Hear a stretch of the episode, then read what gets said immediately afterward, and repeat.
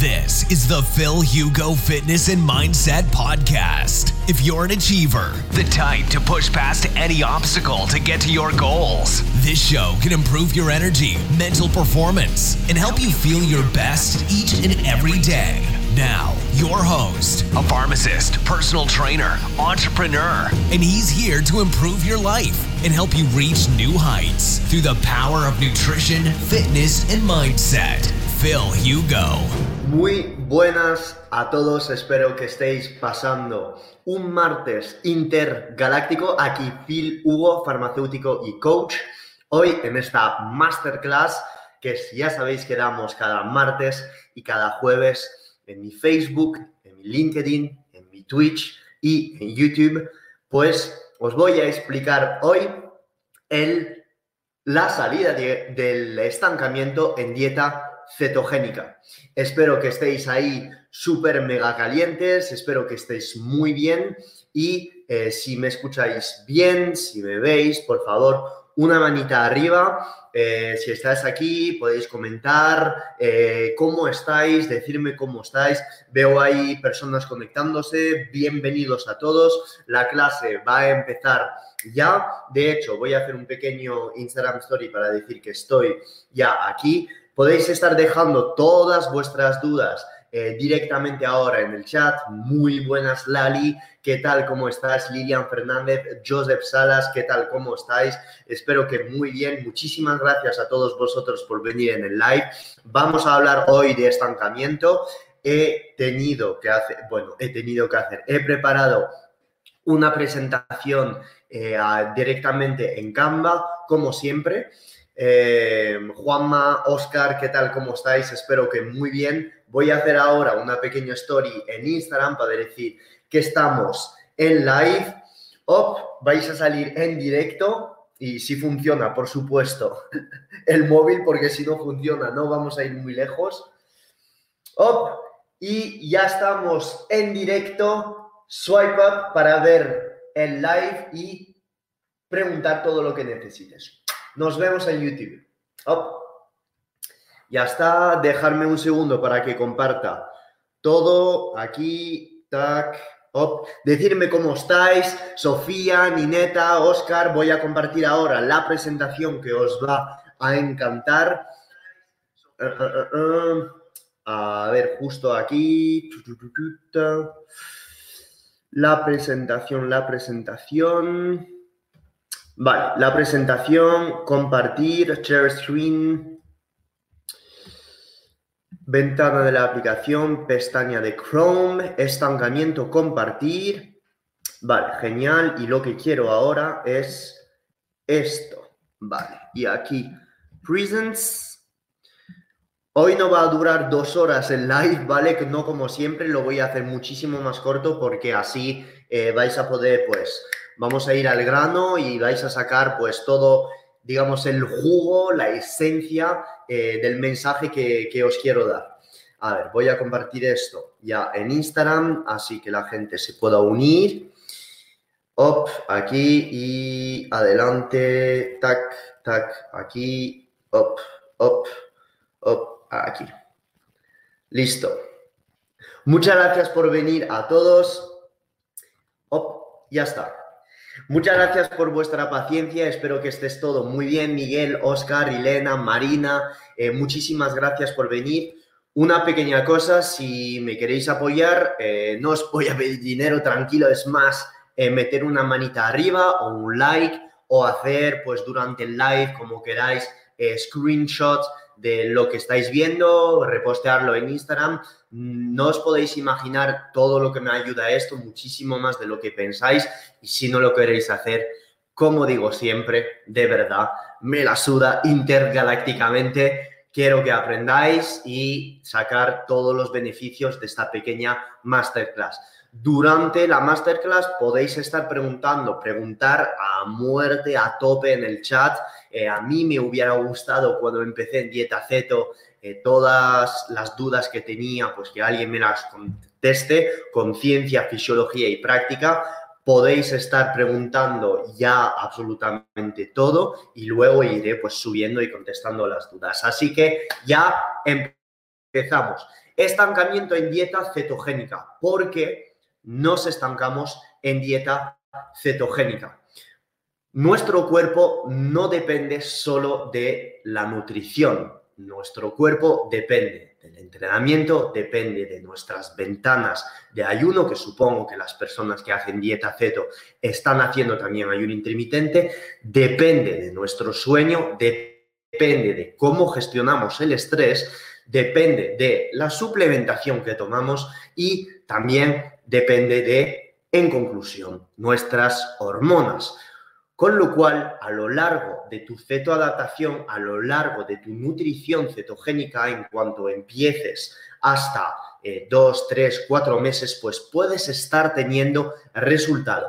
Al principio, si buscas pérdida de grasa, recomposición corporal, estos resultados van a venir bastante rápidamente, debido a que pasas de una alimentación de entre 3 a 4 comidas con snack y muchos carbohidratos a nada de carbohidratos, donde vamos a generar una biogénesis mitocondrial, una creación de mitocondria y densidad de mitocondria dentro de las células enormes, con lo cual el cuerpo va a estar oxidando muchísimas grasas, grasas al principio de una dieta cetogénica y vamos a forzar el cuerpo a realmente tirar mucho más de cetonas y de grasas que de carbohidratos. Y por ello, cada vez que volvemos a una dieta cetogénica o, bajamos los carbohidratos, pues estamos con los síntomas del keto flu, que es la típica gripe ceto donde tenemos mareos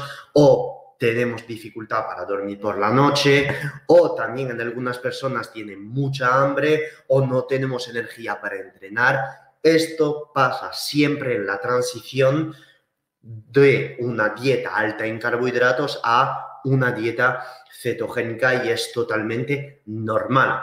Yo también a veces si hago fases muy altas en carbohidratos, cuando digo muy alta sigue siendo una dieta low carb y vuelvo a pasar a una dieta ceto, a pesar de estar ya muy ceto adaptado, pues efectivamente paso por uno o dos días donde estoy un poco pues perdido, ¿no? Pierdo foco mental, pierdo ánimo y es totalmente normal. Pero no me suelo es, estancar eh, y cuando eh, empecé la dieta cetogénica sí que he llegado a estancarme y voy a explicar el por qué. Así que ya en esta presentación vamos a hablar de tips para salir del estancamiento y lo más importante en todo esto es entender el por qué nos estancamos. Como farmacéutico, sabéis que no soy nutricionista ni médico, pues tengo una, una, una visión muy fisiológica del estancamiento. ¿Qué quiere decir esto? Pues que intento encontrar las causas del estancamiento y entonces, a partir de la fisiología, pues dar soluciones a ello y no por arte de magia eh, dar soluciones que desde un punto de vista anecdótico han podido funcionar, pues no, voy a usar la fisiología, qué es lo que podría pasar en el cuerpo, y entonces desde la fisiología dar soluciones con explicaciones. ¿Ok? Ok, una de las razones principales, principales, principales por las cuales tú tienes que tirar o buscar cuando tú te estás estancando es la calidad de tus ritmos circadianos. Entonces, para no que os vayáis del live diciendo, oh, va a volver a hablar del sol, va a volver a hablar de bien dormir por la noche, yo esto ya lo hago, me voy de este live, es una basura. No, porque probablemente todas las cosas que diga a lo largo de este live, que voy a ir con cuatro razones del estancamiento, tienes que estar seguro o segura de completarla. Es decir, tienes que estar seguro o segura de todo lo que te voy a dar ahora, hacerlo.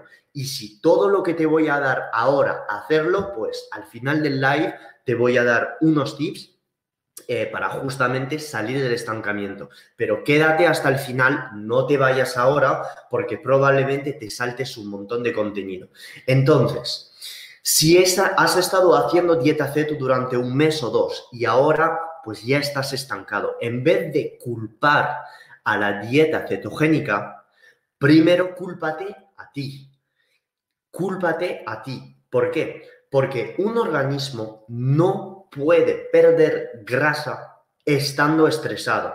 Es imposible. Y el estrés puede venir de una sobrecarga de trabajo, tanto profesional, tanto como de entrenamiento, pero la gran mayoría del estrés que sufrimos hoy en día es por una mala calidad de sueño. Si te acuestas a las 3 de la mañana, duermes 4 horas porque tienes que despertar y estar al trabajo a las 8 y media, o tomas café a las 8 de la noche, te excita, no duermes bien por las noches y no nunca entras en sueño profundo, pues probablemente por la mañana siempre estarás con niveles de cortisol y de prolactina por las nubes. Estando con cortisol un poco alto por la mañana es esencial. Es esencial para despertar, hacerte salir de la cama y además poder estar actuando con todas las cosas de tu día a día. Pero un cortisol demasiado elevado por la mañana durante demasiado tiempo durante el día es nefasto. Y cuando el cortisol vamos a tener, se va a elevar en picos de manera repetitiva durante el día, cuando sufrimos falta de sueño. Y la falta de sueño nos va a hacer que vamos a gestionar de manera pésima el estrés que sufrimos durante el día. La conversación de un colega que no nos gusta mucho nos va a afectar de manera diferente con seis horas de sueño o cinco que con ocho. Eh, lo que nos va a decir el jefe nos afectará de manera totalmente diferente que habiendo dormido ocho horas. Ojito, Estoy diciendo que hay que dormir 8 horas desde las 10 de la noche hasta las 6 de la mañana porque es lo que dicen todos los libros, todos los estudios y que hay que despertar a las 6 de la mañana porque si no ya no tienes vida, ya no tienes ritmos circadianos y todo se va a la mierda. No, no estoy diciendo esto, porque esto te podría estresar y es muy difícil para el común de los mortales respetar estos patterns, estos circuitos, estos estos, em, eh, ¿cómo se dice? Estos, estas costumbres, sobre todo en España o en países latinos, donde estamos acostumbrados a irnos a la cama a las 12 y cenar a las 10 y media de la noche, ¿no? Con lo cual, no te estoy diciendo de que tienes que ir a la cama a las 10 de la noche y despertar a las 6, si lo puedes hacer, genial, pero sé que es muy difícil hacerlo. Te estoy diciendo de cuidar tu sueño desde la 9 de la mañana todo el día. ¿Y cómo lo puedes hacer? Exponiéndote al sol lo máximo de veces que puedas al día. Y te digo, meterte la piel expuesta al sol, no con abrigos, ni con gafas, ni nada. Yo nunca llevo gafas. Cuando puedo estar al sol sin abrigo, en camiseta, eh, sin gorra, sin gafas, lo hago. ¿Por qué? Porque esto mejorará la secreción de melatonina, de serotonina, de valentonina por la noche y esto va a permitirme incluso dormir menos y tener una calidad de sueño parecida a una persona que necesita sus ocho horas o ocho horas y media al día. Y probablemente hayas notado que en Ceto pues al principio tu sueño se ve muy, pero muy, muy alterado.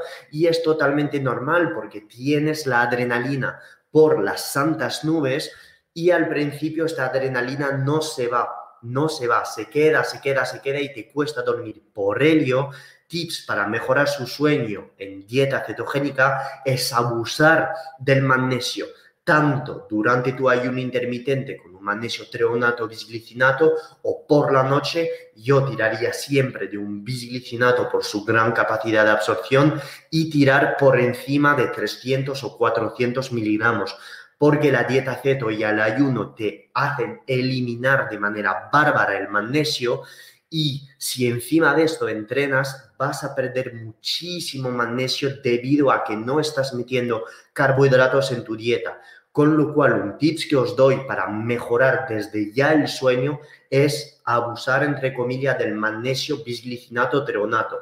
Ojito, no estar dependiendo de un suplemento como el óxido, como el citrato, como el cloruro, porque os podría producir dolores estomacales o dolores intestinales y provocar diarrea. Y esto no lo queremos, con lo cual cuando digo abusar de la dosis sería unos 300 miligramos de magnesio por la mañana durante el ayuno y por la noche también. A pesar de que todo el mundo diga solo 150 o 200 miligramos, sí, eso es lo que hay en el bote para una persona que no hace dieta cetogénica. ¿Ok? Con lo cual, adelante con el magnesio.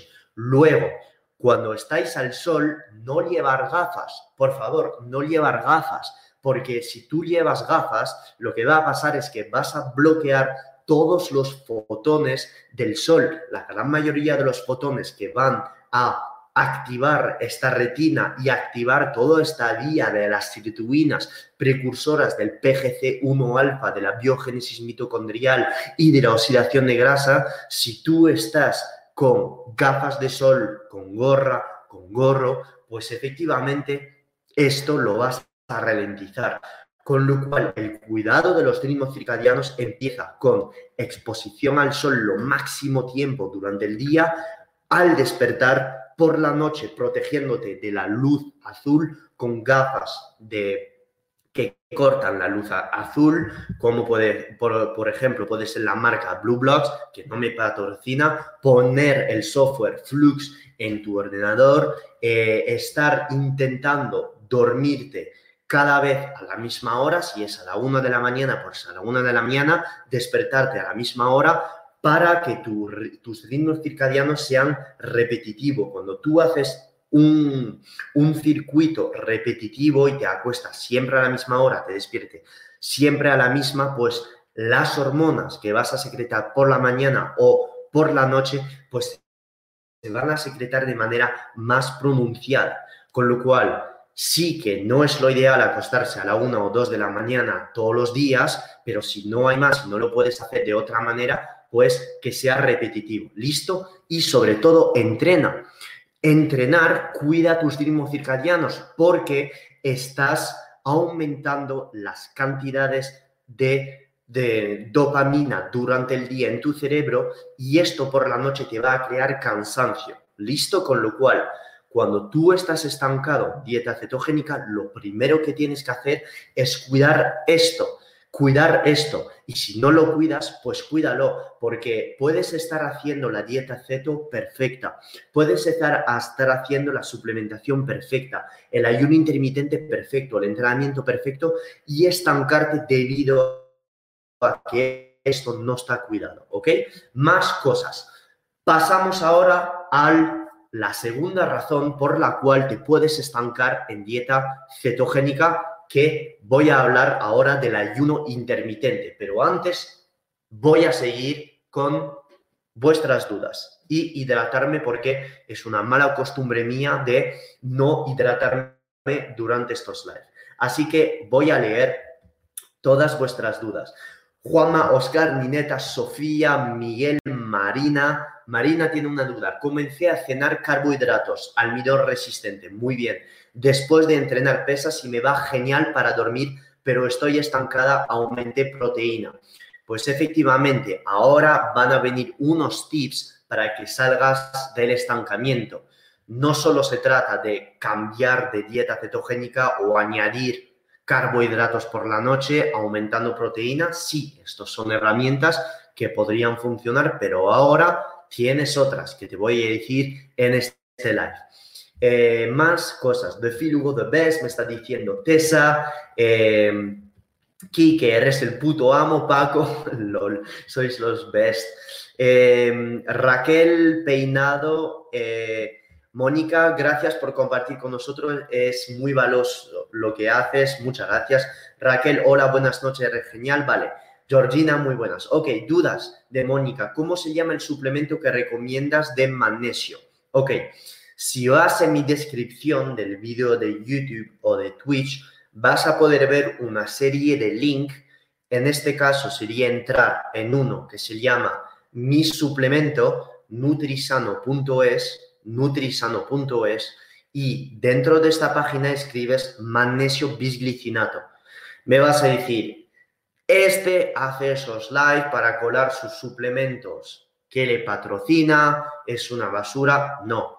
Me patrocina Scientific, me patrocina eh, B-Levels, me patrocina Indica, por la sencilla razón de que para mí son las dos mejor marcas del mercado. Yo no estaría usando un suplemento diciendo compra el suplemento si pienso que es una basura. Entonces, si quieres un magnesio por la noche, pues entonces sí que te recomendaría el magnesio de Scientific, que es un magnesio bisglicinato de muy alta calidad, ¿vale? Con lo cual lo compras y ya verás cómo va a ser un antes y un después en la calidad de tu sueño.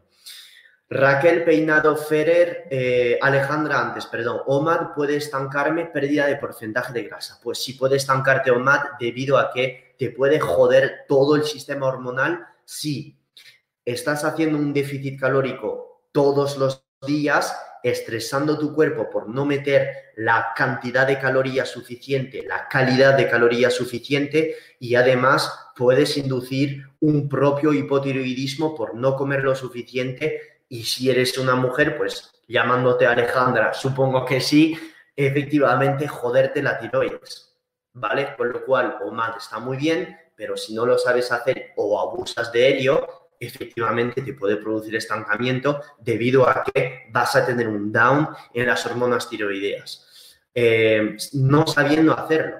Ojito, yo hago OMAD todos los días, mis analíticas están perfectas y entreno como una bestia todos los días me vais a decir, pero ¿cómo lo puedes hacer entonces? Pues porque no abuso de ello y hay días que no hago mal.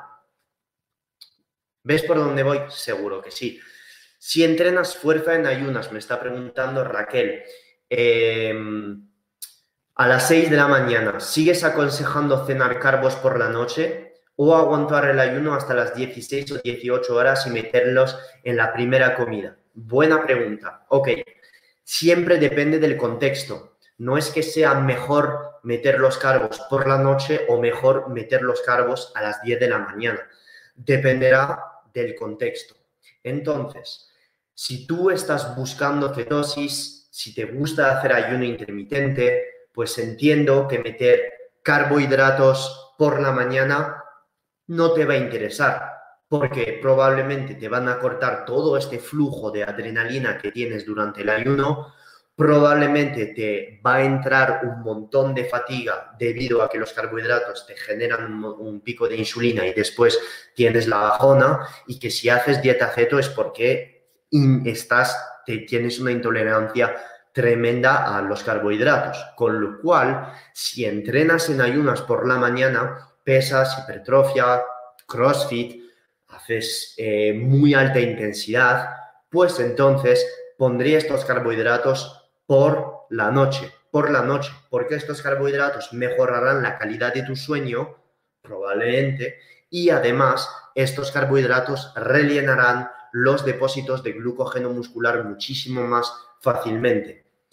Luego, si rompes el ayuno a las 16 de la tarde, a las 18, a las 16 de la tarde, a las 4 de la tarde o a las 6 de la tarde, pues los puedes tomar en este momento, en tu primera comida, con proteína y sin grasa. Ya el tema de las grasas con carbohidratos lo hablo en cada uno de mis slides, ya sabéis el por qué, que no queremos generar dos picos de insulina, uno por la grasa, uno por los carbohidratos, uno de los carbos y es suficiente, de las proteínas y hacemos los dos a la vez y ya está. Si este, tienes que hacer muchas cosas desde un punto de vista productivo, después de las 4 de la tarde, yo no pondría entonces estos carbohidratos, no lo haría, los dejaría por la noche. Ahora, si tú me estás diciendo que por la noche pues no quieres comer carbohidratos por cualquier razón, pues entonces no lo hagas. Vas durante todo el día a seguir produciendo cetonas como si no hubiera un mañana, vas a mejorar la cantidad de cetonas que tienes en tu sangre durante el día y probablemente incluso poniendo carbohidratos por la noche, habrás generado tanto autofagia, tantas cetonas durante el día que la mañana y después, a las 6 de la mañana, seguirás en cetosis. ¿Entiendes por dónde voy? Entonces, me estás diciendo, ¿puedo estar siguiendo en ayunas hasta las 4 de la tarde? Por supuesto, por supuesto lo puedes hacer. No hay ningún peligro. El peligro estaría en que si entre las 4 de la tarde y las 10 de la noche a la hora que te vayas a acostar, estés todos los días solo metiendo 600 kilocalorías.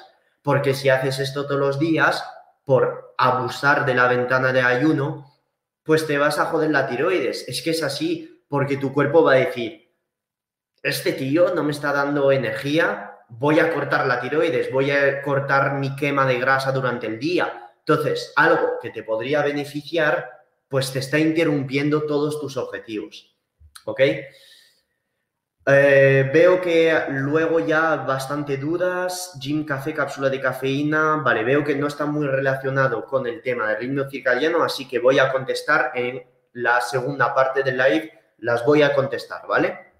Entonces, ya pasamos a la segunda diapositiva, a la segunda diapositiva, la segunda parte del live, que es que estás ayunando demasiado y viene en transición perfecta con lo que acabo de decir. Si tú estás estancado, haces dieta cetogénica y muchas veces la dieta cetogénica viene de la mano del ayuno intermitente, mucha gente que hace dieta cetogénica hace ayuno intermitente debido a que la dieta cetogénica pues te corta el apetito y que es muy fácil hacer ayuno intermitente y es que además el ayuno intermitente lo que te va a permitir es favorecer la producción de cetonas. Son dos aliados que tú tienes que tener en los bolsillos porque el, uno favorece el otro, tanto la dieta ceto como el ayuno intermitente. La dieta ceto ayuda al ayuno, el ayuno ayuda a la dieta ceto.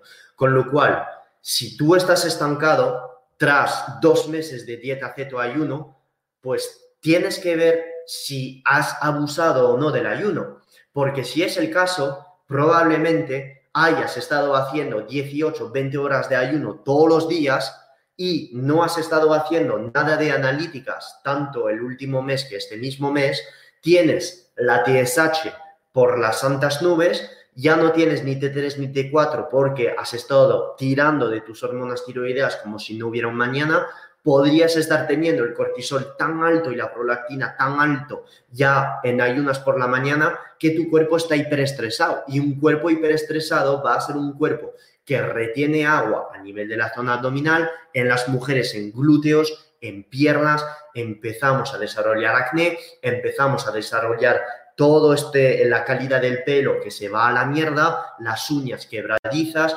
todo esto son signos de hipotiroidismo y de ralentización del metabolismo. Cuando al principio una dieta cetogénica te tiene que acelerar el metabolismo y el ayuno te lo tiene que acelerar. ¿Y por qué el cuerpo se vuelve entonces contra ti? Porque has abusado de ello. Y porque cuando pasa esto, lo que tienes que hacer es romper el ayuno antes para eh, eh, a, generar un impulso brusco a tu cuerpo, de tal manera tu cuerpo va a entender que le estás mandando energía y va a estar rompiendo toda esta secreción de dopamina, de adrenalina, de cortisol, que si lo haces todos los días en estado de déficit calórico, te va a perjudicar porque vas a generar por ti solo resistencia a la insulina. ¿Ok? Esto es uno de los errores que veo tanto en asesorías, tanto en el curso Keto Experto, de todas las personas que me están preguntando en Telegram, todos los alumnos, que de hecho mis alumnos sois los mejores, os quiero mucho, somos ya más de 470 en, en Keto Experto en Telegram y las dudas las veo. Soléis hacer todos entre 16 y 20 horas de ayuno y luego llega después del primer mes muchas personas teniendo cuerpo increíble, que habiendo, perdiendo muchas grasas y la gente empezando a abusar del ayuno. Y ya cuando pasa esto, les digo, ¿te has visto la parte cuando hablo de ayuno intermitente de volver a reintroducir un desayuno tras tu fase de cetoadaptación de un mes o dos meses para la gente que hace menos deporte? Pues es ahí donde hay que reintroducir un desayuno dos o tres veces por semana y no hace falta, como lo explico en mis cursos, no voy a hacer, eh, eh, ¿cómo se dice esto? No bullying. Eh, Em, bueno, no sé, hay una palabra en inglés que es, eh, no es bullying, es otra palabra donde no quiero hablar del curso para la gente que ya lo ha comprado y todas las personas que no lo ha comprado por respetar a todos mis alumnos y, mis, y mis clientes, donde voy a dar tips sobre cómo reintroducir un desayuno poco a poco para todas las personas que abusan del ayuno y que tienen la tiroide jodida o que están estancadas. Otra de las razones por las cuales te puedes estancar es porque no estás ayunando del todo. A lo mejor has estado acostumbrado a hacer cuatro comidas al día con snack y no puedes estar pasando por de más de 12 horas de ayuno. En este caso, pues podrías empezar a ayunar sin estar generando ningún tipo de déficit calórico, pero empezando a, avanzar en tu ayuno intermitente. En vez de romper el ayuno a las 12 horas, pues rómpelo a las 14, rómpelo después a las 16 y ya cuando hayas alcanzado 16, 18, pues ves si sales del estancamiento o no, ¿ok? Esto ya es otra herramienta. Punto número 3, nunca estás cambiando tus ventanas de ayuno. Si haces todo perfecto, duermes perfecto, entrenas perfecto, te expones al sol, tu dieta cetogénica está en punto, eh, tú haces absolutamente todo bien la suplementación, pero desde hace tres años estás ayunando 16, 18 horas todos los días sin nunca habiendo cambiado tu ventana de comida, pues probablemente tu cuerpo se esté acostumbrando. Y el cuerpo es una máquina moldeable. Tu cuerpo va a cambiar cuando tú le fuerzas a cambiar. Con lo cual, si estás estancado, tienes que modificar circuitos, tienes que modificar costumbres que estás haciendo. En vez, a lo mejor, de estar rompiendo el ayuno a las 2 de la tarde, ¿por qué no estás rompiendo el ayuno a las 10 de la mañana, dejas de comer a las 6 de la noche y luego todo este tiempo entre las 6 de la noche hasta el día después de las 12 de la, de, de la tarde, por ejemplo, o de la mañana, perdón, pues no comas y cambiando estas ventanas de comida va a forzar tu cuerpo a secretar diferentes hormonas a lo largo del día. Por supuesto, no va a tener nada que ver tu digestión, tu energía, si rompes el ayuno a las 10 de la mañana que rompiéndolo a las 3 de la tarde, porque a las 3 de la tarde tu cuerpo estará en un entorno hormonal y a las 10 de la mañana estará en otro totalmente diferente debido a que por la mañana vas a estar con más dopamina, más adrenalina, más cortisol y por la tarde probablemente estas, estas hormonas estén en niveles mucho más bajos y por esto nos da la bajona por la tarde y estamos como más fatigados y con menos motivación que por la mañana. Con lo cual es tu trabajo ya eh, plazar, poner tus comidas en otros horarios que lo has estado haciendo hasta el día de hoy y esto lo cuento más en el curso de cetoadaptación avanzada que lo tienes en, mi, en, mi, en la descripción de YouTube. Luego, otras de las razones, y antes de explicar esta infografía, esta diapositiva, pues voy a contestar a vuestras dudas. Ok, a ver, voy a meter otro, esto aquí. Vale, genial. Ah, a ver.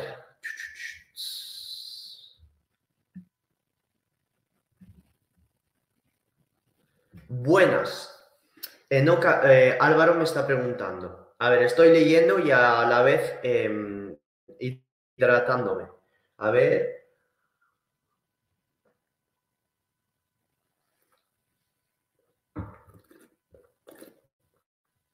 Álvaro me está preguntando. Buenas. En ocasiones, sobre todo al final de la semana, me falta un empujón en el gym para hacer watts. He probado test, cafés, cápsulas de cafeína y no me han servido. ¿Algún suplemento? Álvaro, no te puedo contestar. No sé lo que comes. Si estás haciendo ceto, si tienes una dieta alta en carbohidratos, si haces ayunos intermitentes, si entrenas en ayunas, no lo sé, hermano. O sea, yo no te puedo dar un consejo, pero a la vista de tu comentario me estás preguntando por suplementación. Si has estado haciendo dieta ceto toda la semana, no estás ceto adaptado porque has empezado a hacer ceto desde hace solo tres semanas y por, la, por los fines de semana tienes cansancio, pues es totalmente normal porque todavía ya no sabes usar cuerpos cetónicos, al hacer deporte no estás rellenando por tú solo el glucógeno muscular por efecto protector de las cetonas sobre el glucógeno muscular y no puedo saber si has estado haciendo una carga de carbohidratos el fin anterior, si has estado metiendo fruta durante tu semana, con lo cual si tú no estás adaptado, haces una descarga toda la semana de carbohidratos, pues es normal el sábado llegar y estar destrozado tienes que esperar a estar feto adaptado para ya no tener diferencia a nivel tanto cognitivo que a nivel de entrenamiento para no sentir casi nada de fatiga. Con lo cual, supongo que estás haciendo feto, si estás viendo este live, no lo sé, que estás haciendo ahí un intermitente, con lo cual, si sientes cansancio, meter un suplemento que te va a subir todavía más la dopamina y la adrenalina, pues desde un punto de vista fisiológico, para tu cortisol, para tu em, glándula adrenal, pues efectivamente lo veo fatal. Lo veo fatal porque si hiperestresar al cuerpo. En plan, estás cansado, me voy a meter un preentreno para poder tirar todavía más cuando tengo un cuerpo hiperestresado y le, lo quiero dar todo. Yo lo que diría es, no sé si estás teto adaptado o no, pero si haces deportes tipo WOD, CrossFit, pues ya sabéis que yo soy partidario de volver a reintroducir carbohidratos porque es un deporte glucolítico como si no hubiera un mañana. Ya lo sabéis, lo repito en cada uno de mis lives, el CrossFit es un deporte donde vas a tirar a intensidades superiores a VO2 max del 75-80%, es un deporte muy glucolítico, con lo cual puedes estar en cetosis metiendo carbohidratos post-entrenamiento perfectamente en dosis en torno a 1,3-1,5 gramos por kilo de peso sin ningún problema. Incluso si tienes un porcentaje de grasa bastante bajo, ya no te importa mucho eh, bajar de, porcentaje de grasa, puedes estar usando índices glucémicos altos de carbohidratos, como por ejemplo tortitas de arroz con miel antes de entrenar, para aportarte este pool de moléculas de glucosa que van a estar aportando energía rápida e incluso sin salir de cetosis. Hay un estudio increíble que han hecho sobre corredores de endurance feto adaptado metiéndoles 50 gramos de glucosa preentrenamiento y los sujetos no salieron de cetosis. Cuando la alanina en estos mismos sujetos o en el grupo control, no me acuerdo bien, hacía salir de cetosis estas personas, que es un aminoácido. Entonces, la fisiología no es blanco o negro, siempre depende del contexto. Pero hermano, para contestar, ya si quieres un suplemento para subir el ánimo, subir la fuerza, subir la energía que no tenga carbohidratos, acetilelecarnitina, R-ala, tirosina, epigalocatequina del té verde y con este combo lo tienes, unos electrolitos y para adentro. David Sintes me está preguntando, entreno ciclismo tres horas con series anaeróbicas. Salgo en ayunas y tomo 30 gramos de carbohidratos a partir de la primera hora. David, o te has comprado mi curso o tienes un amigo que ha comprado algo mío, porque como te expresas y todo esto, de, de libro, de libro, sería mejor comer antes algo para rendir más. Ok, depende de tu objetivo. Si ya estás ceto adaptado, si ya no te importa la pérdida de grasa, pero el rendimiento deportivo, todo esto son factores que me harían recomendarte que sí tomes estos carbohidratos antes de entrenar. Porque estos carbohidratos, pues efectivamente van a rellenar depósitos de glucógeno muscular y te van a dar esta fuerza y este power, esta explosividad para las series anaeróbicas. Sin embargo, dependerá número uno de tu sistema digestivo, si toleras bien los carbohidratos y hacer series con la tripa llena de glucosa, incluso que sea glucosa de rápida absorción como la ciclodestrina, la palatinosa o cualquier tipo de derivado de glucosa como el bitargo, la maltodestrina, etc. Pero si tú estás buscando cetoadaptación, mejorar la producción de cetonas y pérdida de grasa, para nada, para nada será aconsejable meter una comida antes de entrenar o una comida con carbohidratos, porque estos carbohidratos romperán todas las vías lipolíticas porque van a subir la insulina y además romperán la gluconeogénesis, que es la formación de glucosa a partir de glicerol y de lactato.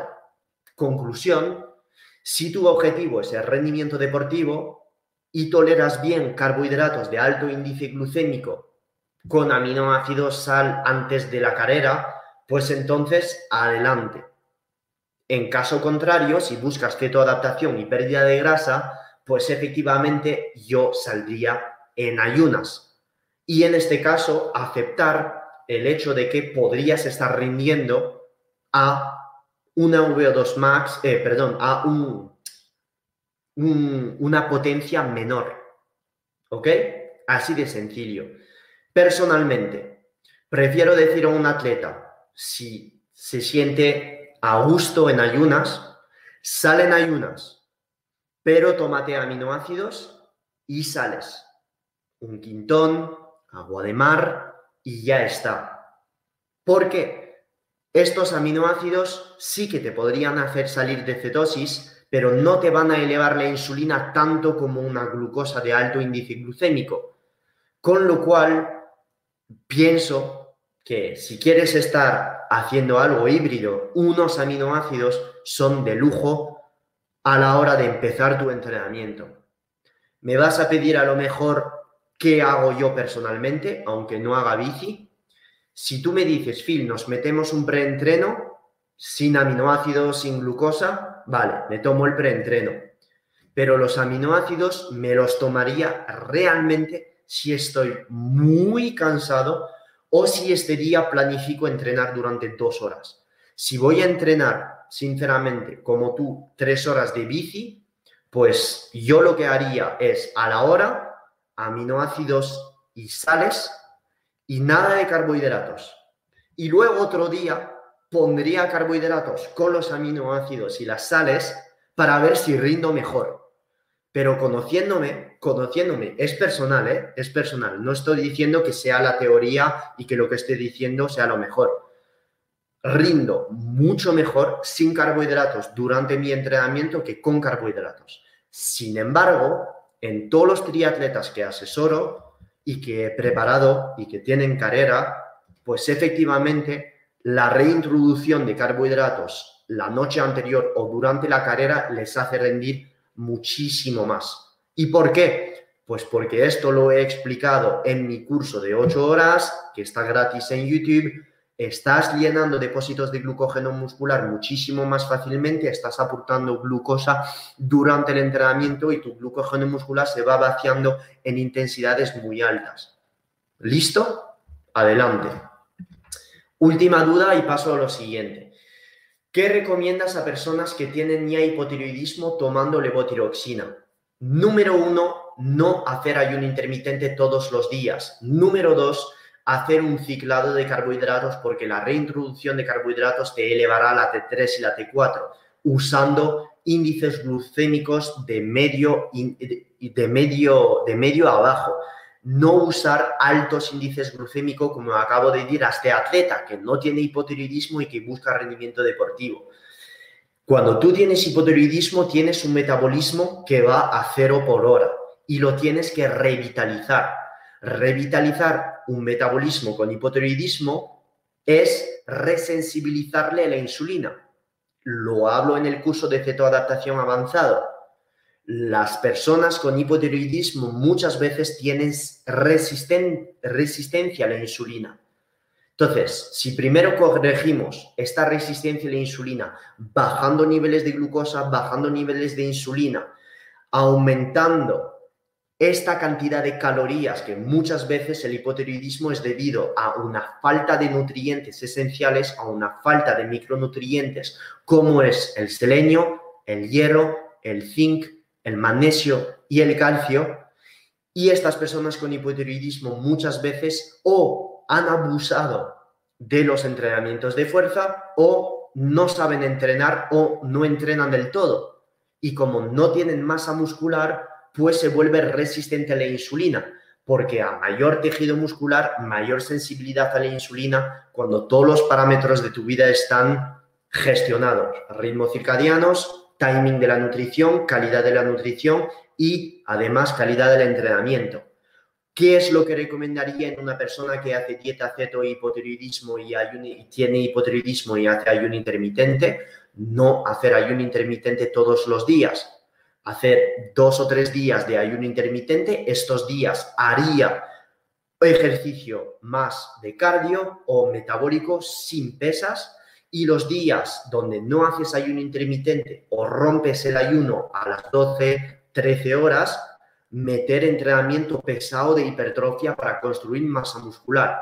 Evitaría abusar de los entrenamientos en ayunas, haría un entrenamiento o dos en ayunas solamente si es un cardio muy, muy ligero, salir a correr 20 minutos 30 en ayunas a ritmo muy ligero para producir cetonas y sensibilizarte a la insulina. Y los días que hagas esto, no hacer dobles sesiones de entrenamiento porque abusarás de secreción de cortisol, abusarás de un estrés intestinal tremendo y estarás empeorando probablemente el estreñimiento que estás teniendo en hipotiroidismo, los dolores intestinales, porque muchas veces personas con hipotiroidismo tienen eh, molestias intestinales debido a eh, disrupciones en el colesterol, disrupciones en la secreción de eh, sales biliares, etc. ¿Ok? ¿Listo? Seguiré con las dudas más adelante, seguimos con la presentación. Ok, listo. Entonces, si todo el resto no ha funcionado, has cambiado ya las ventanas de ayuno, has cambiado ya tu sueño, tienes el sueño controlado, te expones al sol durante el día. Si todo esto lo tienes bien, pues entonces prueba lo siguiente. Cambia tu entrenamiento si estás haciendo el mismo entrenamiento desde hace dos o tres meses, pues efectivamente, si ahora estás estancado, tu nutrición está bien, has cambiado ya el ayuno y tu ritmo circadiano está bien, pues cambia tu entrenamiento. Y todos estos tips que os estoy dando, por favor, no hacer todo de golpe. Porque si haces todo de golpe, no vas a poder saber lo que ha funcionado o no para salir de un futuro estancamiento que tendrás. Primero, cambia tu ventana de ayuno sin tocar nada más. Después, cuida tu ritmo circadiano sin cuidar, sin tocar nada más. Si nada funciona, toca el entrenamiento. ¿Entiendes por dónde voy? Porque si cambias todo a la vez, no vas a poder saber lo que ha funcionado o no. ¿Entiendes? Seguro que sí. Pero ahora, habiendo visto este vídeo, pues a lo mejor vas a implementar todo a la vez porque tienes un efecto placebo y vas a hacer, todo a la vez. Y probablemente salgas desde el estancamiento. Así que bueno, lo que te digo aquí es cambiar tus entrenamientos. Ejemplo. Yo, por ejemplo, te voy a dar mi ejemplo, no porque soy un puto egocéntrico, eh, egocent, tengo ego, egocéntrico, egocéntrico, creo que se dice así, sino porque poniendo ejemplos prácticos, pues puedes plasmar, puedes identificarte conmigo. Yo, por ejemplo, hago eh, cinco entrenamientos de hipertrofia a la semana. Cinco. Además, los dos otros días hago dos hits. Dos hits y salgo a correr. Este mismo día hago el hit y salgo a correr durante una hora. Cada día hago una media de 15.000 pasos. Tengo bastante gasto calórico. Y la, la hipertrofia que hago es una torso-pierna. Dos veces a la semana toco el músculo. Pecho dos veces, espalda dos veces, hombros dos veces y brazos dos veces, ¿vale? Dos veces cada vez. Entonces, si yo estoy haciendo esto cinco días a la semana y los dos hits, pues lo que voy a hacer si me siento estancado, antes de tocar mi nutrición, antes de tocar mis ventanas de ayuno, pues voy a modificar mi entreno. Entonces, ¿qué voy a hacer? Pues voy a decir, mira, en vez de estar entrenando cinco días a la semana hipertrofia, voy a estar a lo mejor tomando más descanso, porque solo tomo 30 segundos de descanso entre mi serie, casi todos los días hago hit, incluso haciendo pesas, voy a tomar dos minutos de descanso entre mis series focalizando más en un entrenamiento de pura fuerza o hipertrofia y voy a entrenar solo tres veces por semana fuerza e hipertrofia. Y los otros días voy a seguir entrenando seis días a la semana o siete incluso, pero los tres otros días pues solo haré peso corporal y solo haré HIIT. En este, de, de esta manera, a lo mejor voy a estar gastando, no lo sé, más o menos calorías durante mi semana, pero debido a que voy a estar usando diferentes músculos, debido a que voy a hacer otros ejercicios, debido a que voy a tener que usar otros circuitos neuronales, debido a que voy a tener que eh, estar hiperventilando porque hago más HIT, debido a que a lo mejor voy a salir a correr dos, dos horas más durante la semana, pues como el cuerpo va va a estar forzado a cambiar, va a estar forzado a cambiar, pues entonces va a tener que adaptarse a este nuevo impulso. Y cada vez que el cuerpo va a tener que cambiar, va a tener que modificar todos sus sistemas hormonales en torno al entrenamiento y entonces esto va a tener un impacto a lo largo del día y entonces a lo largo de la semana. ¿Ves por dónde voy? modifica tu entrenamiento. Es que es una herramienta que funciona muy bien y lo he visto con mis atletas, con mis clientes y algunas veces digo al cliente cuando veo cortisol en ayunas por la mañana por las nubes, prolactina por la mañana por las nubes. Empezamos con signos de hipotiroidismo, fatiga, pérdida de ánimo, pérdida de motivación, eh, uñas quebradiza, veo a la persona con mucho acné, todo esto signos de hipotiroidismo. Cuando veo esto en analíticas, la glucosa por la mañana por las nubes, pues digo, mira, nos vamos a tomar un descanso muy grande del entrenamiento y no vamos a entrenar. Y si quiere entrenar la persona, pues le voy a decir, puedes salir a correr 20 minutos, 25 como mucho, a 8, 9 kilómetros por hora por la mañana. De esta manera estaremos aumentando la creación de cetonas, estaremos aumentando la lipólisis, pero sin hiperestresar el cuerpo. Pero la gran mayoría de las veces diré a la persona, o solo sales a correr 3-4 veces por semana muy, muy flojo, o en la elíptica, o andar en la elíptica a 6 kilómetros por hora si quieres, pero no pesas, no hit, nada. Una semana de descanso total, y muchas veces estas personas ya se regulan, salen de la semana de break en el gimnasio, pues se sienten mejor. En atletas, por supuesto, que preparan una competición, no voy a decir esto, voy a hacer un deload o con 50% menos del volumen de entrenamiento o si no con más descanso entre series o si no con 50% menos del peso. Hay varias estrategias. Este live no es una asesoría, no puedo decir todas las herramientas, pero hay un montón. ¿Listo? Ok, entonces ya estamos a punto de empezar la última parte de este live, con lo cual voy a contestar a vuestras dudas y voy a poner esta pantalla para contestar a dudas. Ok, más dudas y me voy a poner en modo mitralleta un poco. David me está preguntando, entrenar aeróbico intenso por la mañana y fuerza por la tarde, ¿cómo enfocas la distribución en macros en tres comidas? Ok, hermano, esto lo cuento en mi curso Ceto Adaptación Avanzado. No sé si lo tienes y no quiero hacer... Em, joder, no me sale la palabra. Todo este tipo de cosas lo cuento en Keto Optimizado en mi curso. Entonces, para darte unas pistas, pero para respetar mis clientes que ya han comprado el curso. Lo que te recomendaría es lo siguiente. Si buscas cetogénesis, si buscas producción de cetonas y pérdida de grasa, siempre pondría carbohidratos después de entrenar fuerza.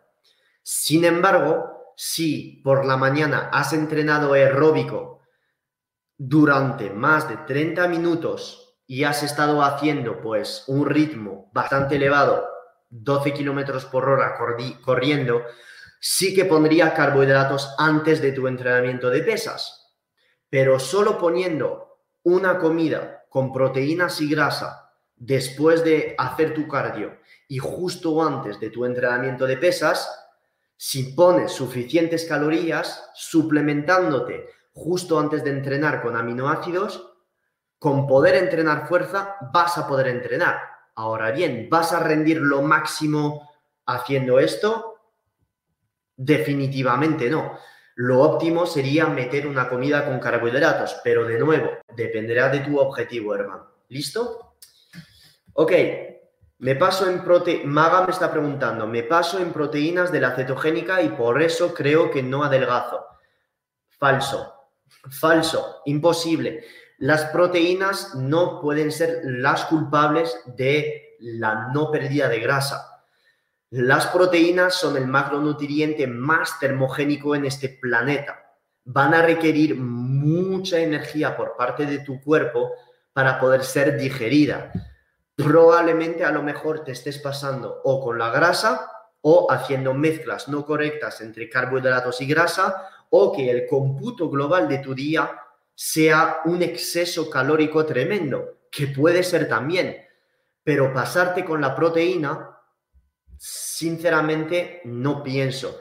Si tú estás con carbohidratos por encima de 150, 200 gramos al día, efectivamente una mezcla grande en tu sangre de grandes cantidades de insulina con muchos aminoácidos, efectivamente podría ser muy inflamatorio, pero si estás haciendo una cetogénica alta en proteína, lo dudo, sinceramente lo dudo fuertemente. Para darte unas pinceladas sobre esto, como más de 300 gramos de proteínas al día. He perdido en cuatro meses 12 kilos. ¿Listo? Este año no, el año pasado. Y estaba en hiperávit calórico. Entonces, la gente me dirá, Phil, esto es coña, es imposible perder tanto estando en hiperávit. Sí, porque cuando tú estás comiendo proteínas, no estás comiendo 4 kilocalorías de proteínas. Las proteínas tienen que digerirse. Las proteínas se van a absorber para aportar estructuras para las enzimas estructuras para la reconstrucción muscular. Jamás en la vida las proteínas valen 4 kilocalorías. Esto es una tontería de mierda. No puede ser.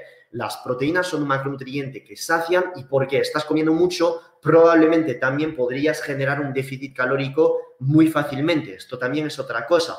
Pero lo que te estoy diciendo aquí, y esto lo explico muy bien en el curso de adaptación avanzado, donde explico que las proteínas no cuentan 4 kilocalorías no todos los aminoácidos de la proteína van a servir a crear ATP, porque son usados para la reconstrucción de enzimas, de tejido muscular, de síntesis proteica, y no toda la proteína se está usando como calorías. ¿Listo? Con lo cual, contar las kilocalorías de proteínas tal cual es un error, es un error. Y por ello, famosas dietas tipo dieta Dukan, dieta Atkins, funcionan porque al estar muy alto en proteínas, pues efectivamente estás usando mucha energía, estás aumentando el gasto calórico comiendo mucha proteína. ¿Ok? Con lo cual, lo de comer mucha proteína y no adelgazar, tienes que ver cómo estás ayunando, tus hormonas en ayunas, cómo estás entrenando y el timing de tus comidas también. ¿Listo? No demonizar un macronutriente. Por favor, no hacerlo. Sin embargo, en dieta cetogénica vais a ver en la última parte de este live que hay uno que podría demonizar, porque es un error de muchas personas. Os tenéis que, que quedar. Tessa me está preguntando, hostia, sí que has escrito. Eh, yo vi un cambio drástico cuando comencé la dieta ceto hace un año. Ahora soy tan consciente de mi cuerpo que sigo comprobando cómo funciona mi cuerpo. Muy bien, Tessa. Muy buena filosofía de vida. Voy a hidratarme un poco. Estoy leyendo a la vez, ¿eh?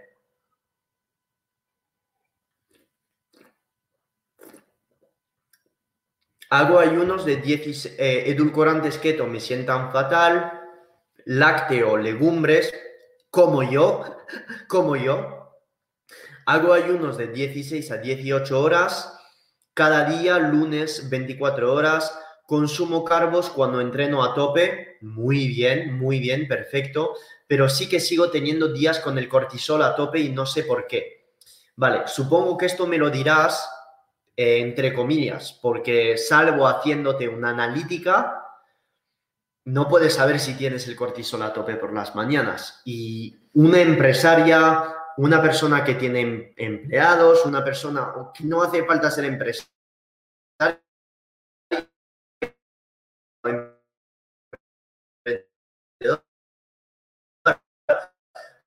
simplemente que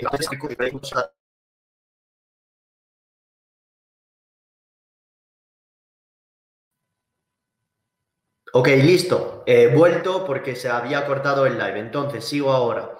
El cortisol lo puedes tener muy elevado en caso de eh, estar con un jefe que te toca los huevos, estar en el metro 30 minutos por la mañana y te toca los huevos, no haber dormido, ¿vale? Con lo cual eh, puede ser debido a muchas cosas. Cuando como, como mucho y no me sacio rápido, no hago déficit calórico.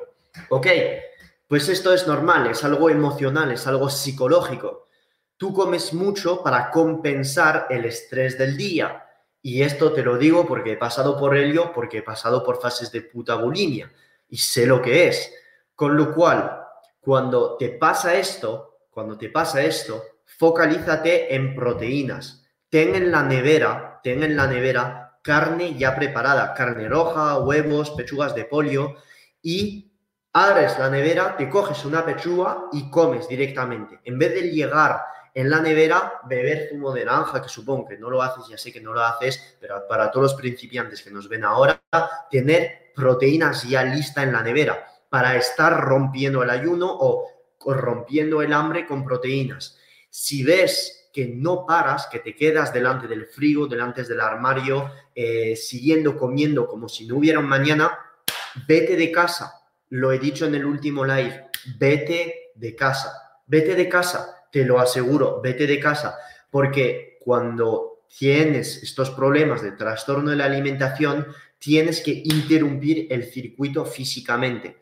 Ojo, no soy psicólogo, lo repito otra vez, no quiero robar ahí trabajo, lo digo como lo he hecho yo, porque lo he leído en libros escrito por PhD psicólogos y psiquiatras, con lo cual es algo a mí que me ha funcionado, yo no me quedaba en casa, incluso no cogía ni tarjeta ni nada para no comprar cosas en la calle y sí que lo hacía, me cogía conmigo pues un tupper o lo que sea, me comía mi pequeña proteína y ya está, y me iba de casa porque sabía que me iba a dar un ataque.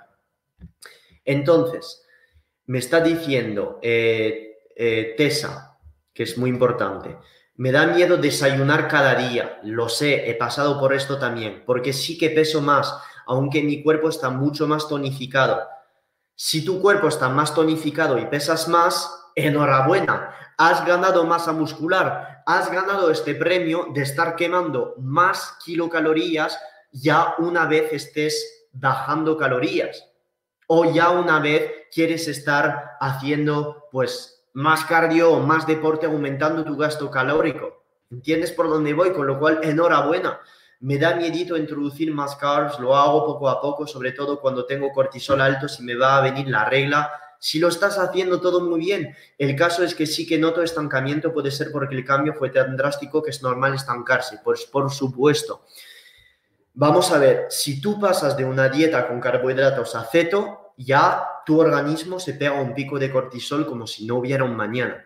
Ahora bien, ahora lo que tienes que hacer es, si entrenas, si ya estás keto adaptado, llevas cuatro o ocho semanas con dieta cetogénica que por lo menos has estado pegado un gran cambio a tu cuerpo desde un punto de vista fisiológico de creación de cetonas, cicla tu carbohidratos y ponlo los días donde entrenas. Y no hace falta que desayunes por la mañana. Puedes estar haciendo un ayuno de 14 horas, vete a entrenar en ayunas de 14 horas si te gusta hacer esto y pon la comida justo después. Así no desayunas, no estás desayunando y entrenando fuera de ayuno, ¿entiendes por dónde voy? A mí tampoco me gusta desayunar, pero lo que digo no es desayunar con huevos, con bacon, con aguacate. Yo cuando digo que desayuno, me estoy haciendo un bulletproof coffee. Cojo el ghee, cojo el aceite de coco y lo pongo en mi café y a lo mejor voy a llegar a un café a 400 kilocalorías o 500. Estoy metiendo calorías, pero no estoy perdiendo ni foco mental no estoy perdiendo tiempo en digeriendo las cosas, cosa que no me gusta por la mañana, y sigo con mis cosas. Incluso puedo meter un café cetogénico y salir a correr dos horas después. Y de hecho rindo más. Entonces, desayunar por la mañana, esto lo explico en Keto Experto, efectivamente tiene todo el sentido del mundo, pero lo puedes hacer con grasas saturadas. No hace falta meterte comida sólida, que yo hace que no he metido un desayuno por la mañana a lo mejor 10 años con una comida sólida. ¿Por qué no puedo? No me gusta. Si no te gusta, no te fuerces. Pero sin embargo, en personas con hipotiroidismo, cortisol por las nubes, a veces está bien salir de tu zona de confort. Y no hace falta seguir lo que te diga, no hace falta meterte un café cetogénico si no te gusta. Si prefieres comer sólido, con proteínas, ya está. Dos huevos, ya está. Empieza solo con dos huevos. ¿Ya? Poquito a poquito. Y ya verás como tu cuerpo poco a poco se va a reacostumbrar, porque tu cuerpo se adapta a todo. Más dudas. Daniel me está preguntando, Daniela, voy a beber un poco. A ver.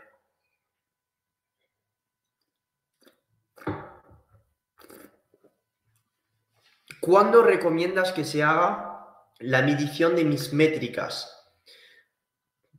Pues mira, Daniela, tu pregunta está muy bien porque veo que me estás explicando el contexto de ayuno todos los días, etc. Daniela, por favor, ve el vídeo que he colgado hoy en mi Instagram. Ve el vídeo que he colgado hoy en mi Instagram porque lo explico. Pero para contestarte rápido, en este caso, que corresponde más o menos a lo que he dicho en Instagram, 20 minutos después de despertar, habiéndote hidratado, antes de tomar tu café, antes de entrenar o al final de un ayuno. Si la noche anterior has estado comiendo muchos carbohidratos o mucha comida o has dormido mal o has tomado alcohol, no midas tus cetonas por la mañana porque no van a reflejar la realidad. Hazlo un día que ya has descansado bien, que tengas poco estrés y por la mañana al despertar. Sin embargo, siempre recomendaría a las personas medir sus cetonas o glucosa al final de un ayuno intermitente. ¿Por qué? Porque muchas veces en personas que hacen dieta carnívora o dieta ceto, podría darse el hecho de que tengas glucosa en ayuna alta, 95, 100. Esto no es debido a que tienes resistencia a la insulina. Esto es debido a que las cetonas son protectoras del glucógeno muscular y el organismo hace todo lo posible para elevar su glucosa en sangre. Pero no es una glucosa de resistencia a la insulina, es una glucosa proveniente de la gluconeogénesis, que está aquí para proteger tu cerebro. Por ello, una vez ceto adaptado, siempre recomendaría a una persona medir sus cetonas al final de un ayuno intermitente. Siempre antes de entrenar o 5 o 6 horas después de haber entrenado. Joseph Salas me está preguntando, hola Phil, estoy en ceto durante 7 meses intentando todos estos tips que comentas, no bajo de 15% de grasa. ¿Cómo ves carnitina preentreno? Un suplemento no te hará salir del estancamiento, te lo digo en serio. Número uno, hermano, tendría que ver tus analíticas cómo tienes la testosterona, cómo tienes la hormona de crecimiento, cómo tienes la insulina en ayunas, cómo tienes la TSH y sobre todo cómo entrenas. Si estás entrenando 40 minutos cada vez, tomando 2 minutos 30 de descanso entre series, nunca haces cardio, nunca haces sprint en ayunas, solo trabajas hipertrofia, solo entrenas dos veces por semana, probablemente sea esto la razón de tu estancamiento no lo sé, hermano. Como me falta toda esta información, siempre yo diría a la gente, para salir del estancamiento, una modificación del entrenamiento o aumentar la intensidad y la calidad del entrenamiento. Si ya estás haciendo todo esto, pues entonces hay un problema hormonal. Hay un problema hormonal. Si duermes genial, te expones al sol, no abusas del ayuno intermitente, usas bien el ayuno intermitente, haces ciclado de carbohidratos, entrenas bien, tanto metabólico que aeróbico que anaeróbico, y sigues estancando desde hace más de un mes o dos, pues efectivamente hay algo hormonal que es sujeto a asesoría. Lilian Fernández, salí en bici después de mi primera semana en keto, me sentí mal por un momento. Normal, no estás keto adaptado y recurrí al azúcar. ¿En cuánto tiempo debería sentirme normal? Si has estado, Lilian Fernández, tomando cuatro comidas al día alta en carbohidratos durante 20, 25, 30 años de tu vida, la cetoadaptación te va a tomar entre dos meses y tres meses.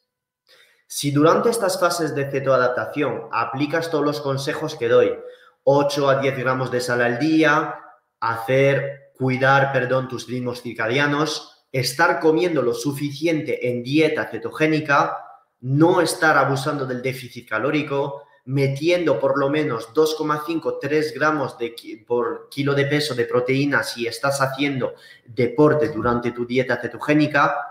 Si estás haciendo todo esto perfectamente, haciendo la dieta ceto como lo estoy explicando, pues efectivamente entre 6 y 8 semanas podrías estar ceto adaptado. Los mareos durante los entrenamientos son debidos a faltas brutales de minerales.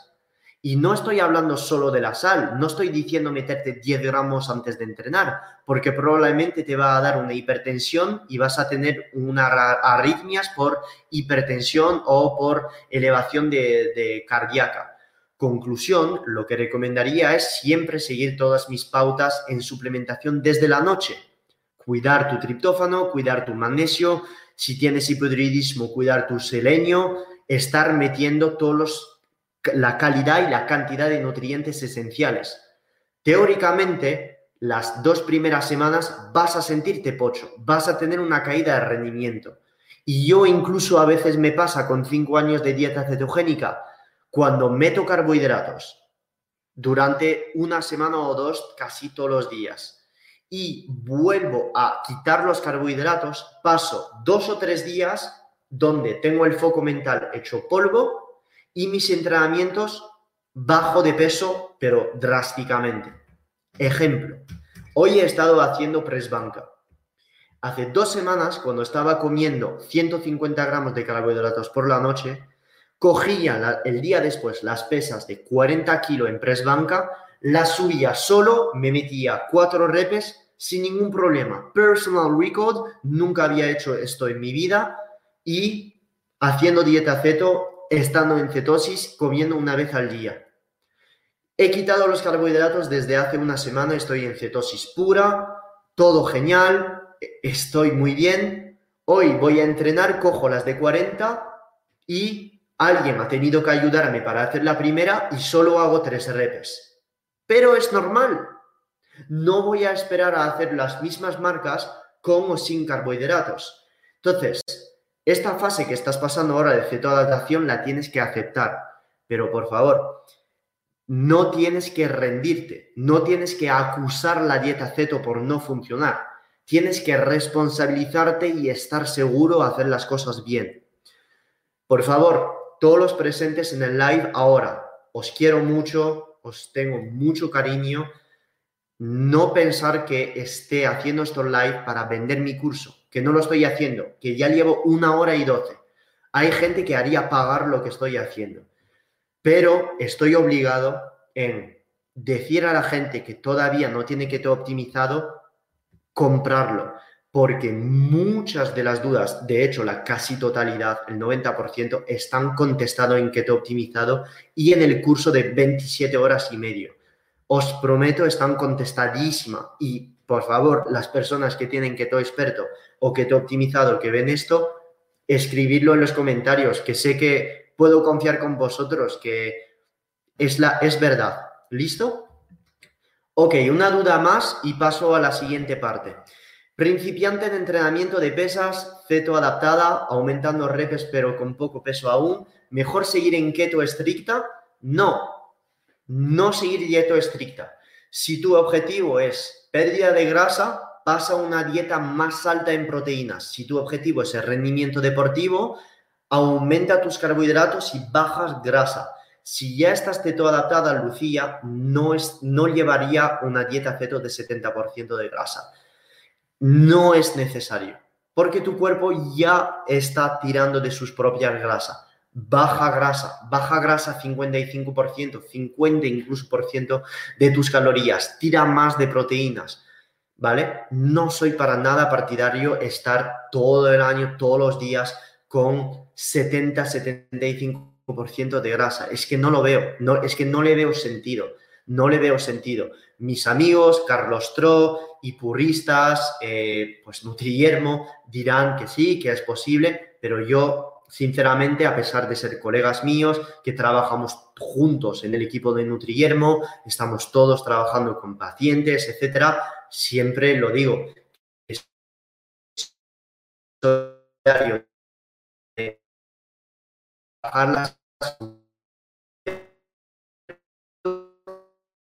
Haciendo unas estrategias con más personas que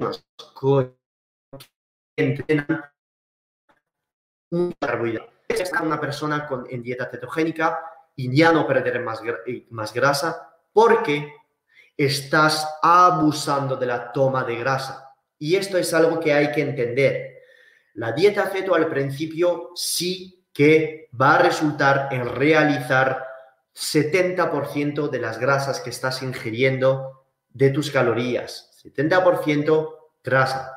Lo que en una persona de 80 kilos, pues representa en torno a 150-200 gramos de grasa al día. Y para las personas de 60 kilos, pues en torno a 120-140 gramos de grasa al día. ¿Listo? Con lo cual, si después de un mes, un mes y medio con dieta cetogénica, ya no pierdes grasa, pues probablemente te estarás cetoadaptando y probablemente toda la grasa en exceso que estés poniendo desde la dieta, pues no la estés metabolizando bien y se esté acumulando en tu propio tejido adiposo. Con lo cual, ¿para qué estar abusando de estas grasas si tu cuerpo ya lo has enseñado a usar su propia grasa. Disminuye las grasas, sube las proteínas y si haces deporte, pues entonces vamos a reintroducir los carbos. Y Loli está aquí. Hay que comerlo gordo. Loli, el, clásico. Loli está aquí, bien. El clásico de la hora de comerlo gordo. Eh, la pequeña Loli. La pequeña Loli. Lo siento, vengo a joderos a todos, ya se ha acabado.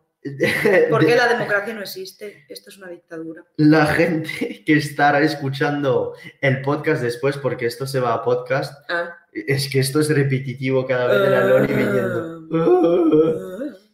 Vale, comes demasiada grasa. Pues eso. ¿Eso qué es? ¿Qué pasa? Esto es eh, cuando la ah, de cosas por las que te has podido estancar. Eso es. En cetosis. Eso es. Que Loli ha repasado cada una de las diapositivas del curso de 27 horas y media. Loli la mejor. La verdad que sí. Loli la mejor. Está feo que lo diga yo, pero así es. Vale, pues eh, cierro el live y ya vengo. Vale, ok. Veo que las dudas eh, casi todas contestadas. Así que todo esto, estas estrategias lo tenéis en Keto Optimizado, donde enseño menús todos los días pautado con qué es lo que hay que comer, en qué cantidad, la suplementación, cómo oscilar entre fases de cetoadaptación, fases de pérdida de grasa, ciclado de carbohidratos a lo largo del año. Y lo dejo claro en Keto Optimizado, la gente me dirá, pero ¿cómo puedes vender esto a 97 euros? Pues porque estoy aquí para ayudar y que me hubiera gustado tener todo el contenido que vendo eh, cuando empecé. Cheat meal descontrolados. Tú puedes estar haciendo cheat meal perfectamente, pero si vas al McDonald's, al Domino's y te metes eh, helados por los sábados como si no hubiera un mañana, pues joder, hermano, es normal que te joda toda la semana. Es totalmente normal que te estés estancado y ya no estés perdiendo grasa porque mm, te estás descontrolando tu cheat meal como si no hubiera mañana. En vez de hacer cheat meal con mezcla de carbos y grasa, como lo demuestro aquí en esta diapositiva, Pues entonces yo lo que haría es o haces una carga de carbohidratos correcta o la opción 2 es hacer un cheat meal cetogénico. ¿Listo? Ok, para resumir todo el contenido del live, cuidar tu cronobiología, variar el ayuno intermitente, variar el entrenamiento, variar los macronutrientes. Y habéis visto que en ningún momento durante el live es dado herramientas tipo bajamos las calorías. Nunca he dicho como herramienta para salir del estancamiento subimos calorías o bajamos calorías. Esto es todo lo contrario de que se ha venido a hacer hasta el día de hoy en salida del estancamiento. Ojito, si tú estás bajando tus calorías una vez estancado, ¿vas a perder grasa? Por supuesto, ya que estás comiendo menos. Sin embargo, ¿es una estrategia sostenible y saludable para tu tiroides? Definitivamente no. Por ello, bajar calorías, estar comiendo menos, claro que va a funcionar y te va a hacer perder más grasa. Pero si abusas de este déficit durante demasiado tiempo, vas a joder esto y te vas a hiperestresar y generar resistencia a la insulina tú solo. E imagínate si no sabes entrenar y no tienes masa muscular, metabolismo jodido. Por ello, boom, herramientas sanas por aquí, ¿ok? ¿Cómo puedo variar mi dieta cetogénica una vez cetoadaptado? Pues todo esto lo dejo muy, muy claro en mi curso de cetoadaptación avanzado. Y como aperitivo os dejo estas infografías con estrategias de subida de carbohidratos y subida de proteínas. Y para acabar el live, por supuesto, voy a contestar rápidamente a las dudas que me habéis hecho porque son cada vez muy buenas y muy rápidamente porque Loli me está esperando. Modo mitrallete. Francisco me está preguntando, Phil, para ganar masa muscular en ceto es mejor altas repes o repes entre 6 y 12. No hay relación entre altas repes o 6 y 12. 6 y 12 será un rango de hipertrofia, altas repes pues será un rango donde trabajarás más fibras de tipo 1. Con lo cual son dos cosas diferentes y realmente, realmente yo preferiría estar en un rango de 6 a 12 y no altas repes. Más dudas. Hola Phil, tengo un esguince de tobillo nivel 2 debido a las artes marciales. Lo siento, hermano. Y me dicen de descansar, pero tengo ganas de entrenar. Siendo farmacéutico, ¿qué me recomiendas? Alejandra me está preguntando. Ok, entonces Alejandra, las ganas que tienes de entrenar son las ganas que tienes de disfrutar de niveles altos de dopamina y de adrenalina en tu cerebro. Conclusión, haz una actividad que te suba la dopamina, que te suba la adrenalina, pero que no te haga usar este esguince de tobillo. Conclusión, ya te dejo elegir los ejercicios que no te hagan daño en esta parte de tu cuerpo y que generen este sudor, esta adrenalina. ¿Listo? Así de sencillo. Yo lo haría así. Si me lesiono el pecho, si me lesiono la pierna, pues haré todo lo posible para generar esta adrenalina y sudar.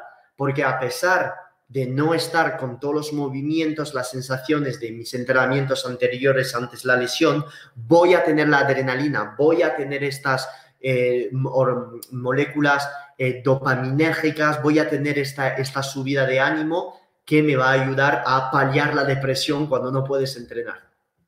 Hola Phil, respecto a los ritmos circadianos, me está preguntando Carito en Twitch, ¿cuánto es lo óptimo que se debe tener de sueño profundo?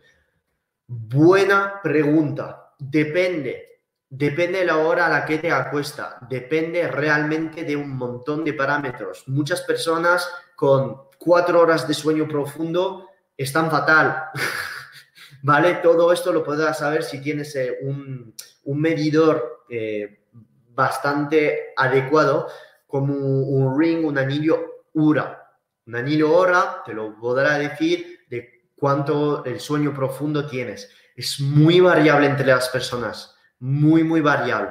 Con lo cual no quiero decir una hora que la gente me va a hacer ya después el, el, el joder, el, en plan, Phil ha dicho cuatro horas, pero hoy he tenido dos horas, dependerá de muchos, de los de la fase REM, no REM, dependerá mucho, ¿vale? Con lo cual, Eh, escríbeme por Telegram si quieres, eh, si tienes un anillo hora y si no, cómprate uno para ver, porque puedes estar un día con eh, sueño profundo de X horas y otro día con menos sueño profundo, pero tener una energía espectacular, porque dependerá las, a la hora a la que te has acostado, lo que has hecho el día antes, etc. pero tú ten en cuenta, para tener una idea, siete horas de sueño, teóricamente, ya para mí todo eh, vale, muchas gracias a todas las personas que me están felicitando. Gracias.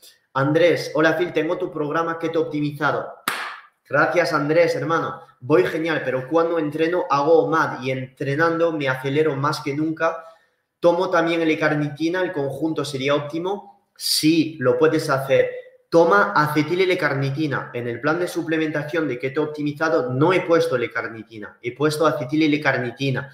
Sin embargo, si estás entrenando haciendo MAD, la suplementación preentreno te va a acelerar como si no hubiera un mañana, ¿vale, hermano? Con lo cual, eh, no te tomes la dosis pautada, yo diría, pártela en dos y entrenas en ayuna y haz tu MAD, porque es que si no vamos a acelerarte demasiado y no es el objetivo. Gracias, Andrés, por haberme comprado Keto Optimizado. Phil, la mucuna prurient usada todos los días podría tener efectos negativos. Seis semanas on, seis semanas, eh, dos semanas off. No todos los días. Todos los días lo puedes usar, pero haz una pausa de por lo menos dos semanas. Irán su preguntándome, a Phil, ¿qué tal estás? Lo primero, gracias. Te quería hacer una pregunta. ¿Cómo pautarías un ayuno enzimático? Empezando el ayuno metiendo enzimas digestivas en todas las comidas de tu día, tres cápsulas de cualquier suplemento. En este caso, pues un suplemento de Scientific podrías tomar tres cápsulas por la mañana, tres cápsulas a mediodía, tres cápsulas por la noche. Durante el día, yo rompería el ayuno con aminoácidos esenciales, 15 gramos. Después por la noche, otra toma antes de tu cena, 15 gramos de aminoácidos esenciales. Dos comidas durante este día 5 gramos a 10 gramos de aceite de coco junto a estos aminoácidos esenciales por la mañana y por la noche. Durante el día añadiría probióticos desde el sauerkraut, desde el kefir, desde el kimchi. Además, añadiría durante este día no carne, solo pescado blanco, pescado blanco o salmón omega 3 si puede ser salvaje quitaría lo máximo, lo máximo, pues todas las fuentes de carne, muchas fibras que te podrían eh, dañar el sistema intestinal y usaría puré de verduras. Y con todo ello, durante tu fase de ayuno, quintón hipertónico, agua de mar, etc. Eh, a ver, ¿qué tipo de carbohidratos tomar antes de hacer CrossFit por la mañana siguiente? Ok, yuca, patata o si toleras eh, cereales, pasta de saraceno, saraceno, amaranto, etc. Eso es la tercera diapositiva, es el estancamiento mayor. Yo misma la experimenté, bajé los gramos y santo remiedo subí proteína. Eso es. Tu curso me hubiera facilitado mucho la gripe ceto. Yo sufrí la ceto hasta que me di cuenta de tomar electrolitos. La primera semana flipaba. Eso es. Vale, pues, ¿con qué tipo de alimento David Moreno me está preguntando? Eh, metemos carbos la noche antes de una mañana de CrossFit. Te he contestado, David. Boniato, frutos rojos, está contestando Alejandra. Vale, pues ya lo tenemos todo. Eh, muchísimas gracias a todos vosotros. Eh, ah, mierda, no he puesto la diapositiva chula. no la habéis visto, perdón. muchísimas gracias a todos vosotros por asistir al live. Si os ha gustado el live, las 57 personas que quedan ahora, pues es el momento ahora de hacer el screenshot. A ver, la última vez hice doble bíceps, la última vez así que podría hacer esta vez. Con la pequeña eh, copita aquí. Así que si queréis hacer un screenshot ahora, mirad. Ya está. Bueno, si ha salido un screenshot. A ver, lo vuelvo a hacer porque no habéis cogido el móvil. Ya está, no, no más. Joder, soy un puto mierda.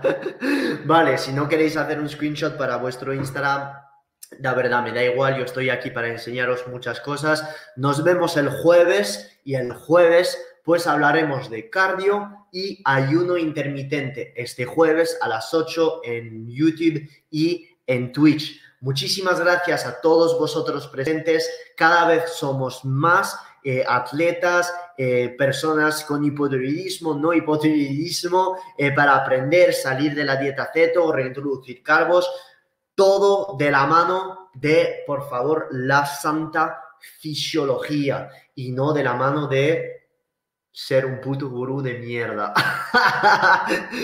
un abrazo, os quiero mucho. Gracias por vuestro apoyo. Os quiero. Muchas gracias. Ah, y una cosa.